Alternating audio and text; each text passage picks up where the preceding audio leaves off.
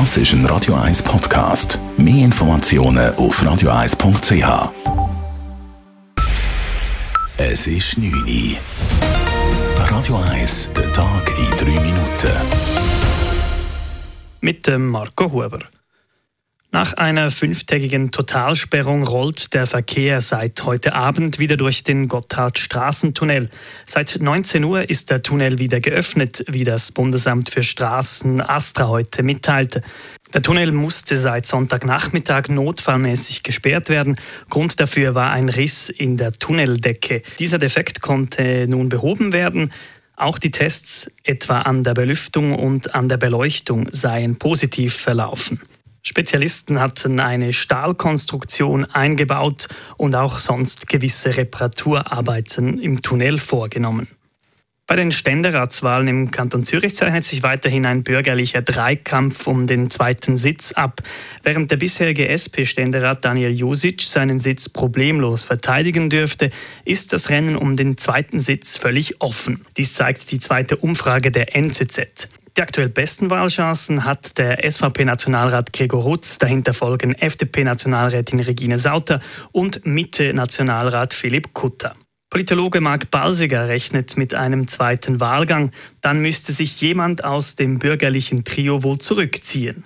Die Chancen sind dann hoch, wenn sich die bürgerlichen Parteien im allerbesten Fall nur auf eine Kandidatur einigen können. Dann könnte es der besitzt Ständerat war, mit grosser Wahrscheinlichkeit sichern. Wenn zwei oder sogar drei in den zweiten Wahlgang hineingehen, dann gibt es eine Zersplitterung.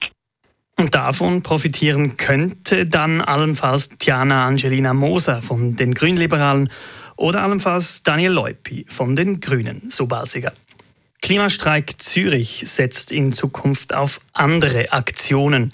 Neu stehen nicht mehr halbjährige Klimademonstrationen im Fokus der Organisation, sondern ein mit Expertinnen und Experten ausgearbeiteter Klimaaktionsplan. Einen Aktionsplan gibt es bereits auf nationaler Stufe. Nun wurden 22 Forderungen auf den Kanton Zürich heruntergebrochen, welche die CO2-Emissionen effektiv senken würden. Eine Forderung ist etwa ein 100 Franken ÖV-Ticket, erklärt Cyril Herrmann von Klimastreik Zürich.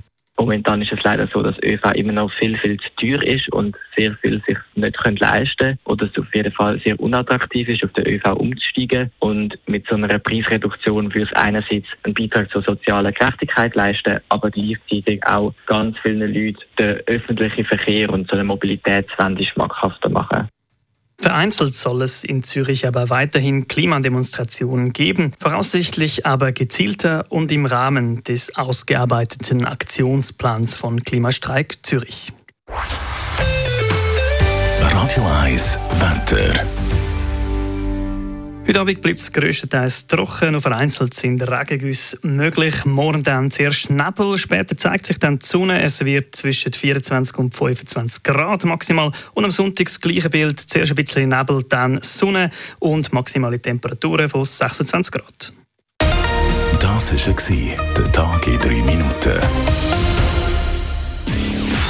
P. Weber's Friday Night Clubbing Show.